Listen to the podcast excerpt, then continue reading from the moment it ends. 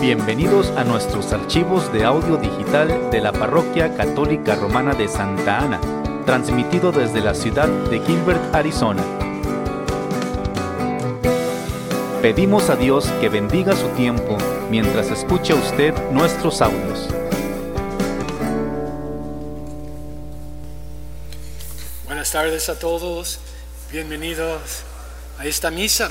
Este, cada cuatro o cinco años nos toca que el, cuarto domingo de Adviento cae el mismo día que Nochebuena, como ahora. Y entonces vamos a estar aquí todos, muchas veces aquí en la iglesia este fin de semana. Pero eh, estamos terminando ya, con esta misa estamos terminando nuestras, nuestras celebraciones de Adviento.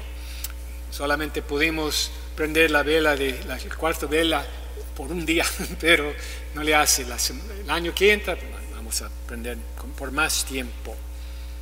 Pero antes de volver a, enfocarnos en la Navidad, nos toca una reflexión más sobre el mensaje de nuestro Señor que, que vino a, a advertir a su gente, a decirles su, cuál era su plan y cómo nos iba a salvar por medio de su Hijo. Hoy nos toca lo que pasó con David. El rey David, que vivía mil años antes de que naciera Jesús, mil años. Y lo que nos, dice en, la lectura de 2 Samuel, él quería construir un templo para el arco de, la, alianza, que era lo más sagrado que ellos tenían. Y al principio estaba convencido que lo debería de hacer, pero cuando vino Dios por medio del profeta le dijo, no, no me vas a tú a construir una casa, al contrario, yo a ti te voy a construir una casa. La casa que te voy a construir es, no, es, no es de madera ni de ladrillo. La casa que te voy a hacer es tu reinado, tu reinado que va a durar para siempre para siempre. Y, tus descendientes siempre estarán en el trono de tu reinado. Esa era la promesa que Dios le hizo a David.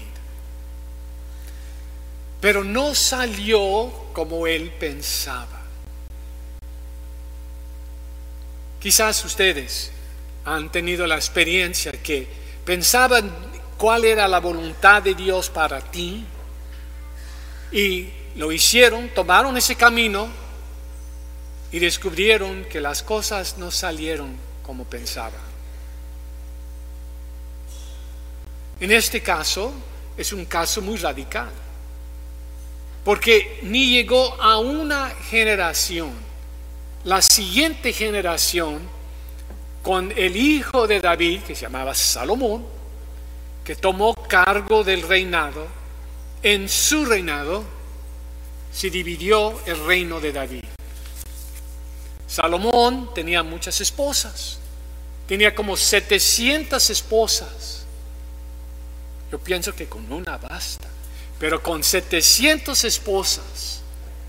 Y algunas de ellas eran paganas, no eran judías.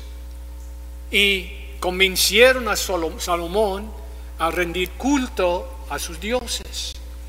Y eso pues fue un insulto muy grande a Dios y Dios lo castigó con dividir el reino de su padre. Y después, a los 400 años después de David, los de Babilonia vinieron, tomaron cautivos a todos los judíos y abolaron, abolieron el, reinado. Lo destruyeron y jamás han visto un reino, un rey, un rey de Israel. Jamás. Desde 600 años antes de Jesús. Entonces uno puede decir, entonces, ¿qué clase de Dios es ese? Promete una cosa y no lo hace. O hace algo muy distinto. Creo que todos hemos tenido la experiencia. Rezamos, le pedimos a Dios, por favor, sana a esta persona. Señor, cambia a esta persona. Señor, no permites que me pase esta cosa. Y pasa, no como queremos. Y la tentación es decir que Dios no escucha, no le importa, no está, no tiene poder. Pero estamos equivocados, mis hermanos. Porque Dios hace las cosas a su manera. Y si no estamos sincronizados con Él, vamos a malinterpretar las cosas o ni siquiera saber cómo interpretar las cosas. Van a parecer que Dios no existe o no es tan poderoso o no nos ama. Y ninguna de esas cosas son ciertas. Tenemos un Dios todopoderoso que sabe todo y que nos ama con un amor infinito. Pero en nuestra mentalidad humana tan chiquita, la vista tan limitada que tenemos, no nos capta, no podemos entender y captar cómo es que Él está haciendo las cosas. ¿Por qué? Porque cumplió con su promesa. El hijo de David, vemos que José era de, la línea de David, y eso lo vamos a ver en la noche cuando leemos la genealogía. Hasta el ángel Gabriel le dijo a, José, tú eres el hijo de David, así le dijo, hijo de David, toma a esta mujer como tu esposa. Y vino no de, no de José, José nomás era el padrastro, pero de la casa de David vino nuestro Señor Jesús. Entonces ahí está la promesa cumplida a David, pero vino a Jesús mil años después de David, 600 años después del auxilio, o exilio, perdón, el exilio a Babilonia, 600 años después, vino el cumplimiento de la promesa que Dios le hizo a David. Entonces, para mí es, muy sencillo, no voy a, continuar porque el punto para mí está muy claro, que las cosas de Dios lo tomamos en serio y tenemos confianza en lo que Dios nos promete. Y esas promesas necesitan y deben ser el fundamento para un católico que tiene fe y que está seguro que tenemos un Dios que nos ama. Les voy a este, decir unos cuantos de las promesas, cuántas promesas que Dios nos ha hecho. En Jeremías, en el profeta Jeremías nos dice, porque yo sé muy bien lo que haré por ustedes. Les quiero dar paz y no desgracia, y un porvenir lleno de esperanza. En 1 Corintios, San Pablo dice, Dios es fiel y no permitirá que sean tentados por encima de sus fuerzas. En el momento de la tentación les daré fuerza para superarlo. ¿Cuándo? En el momento, no antes, en el momento de la tentación. San Mateo, vengan a mí los que van cansados, llevando pesadas cargas, y yo los aliviaré. En Romanos, Dios dispone todas las cosas para bien de los que lo aman, a quienes Él ha escogido y llamado.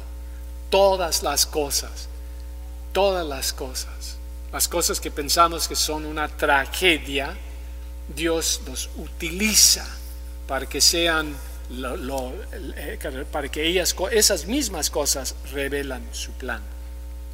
San Lucas, con Dios nada es imposible. Y con San Juan, el que come de mi carne y bebe de mi sangre, vivirá para siempre.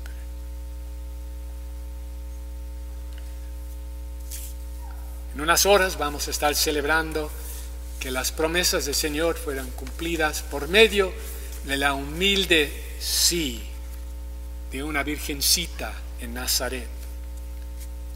Qué grande eres, Señor. Amén.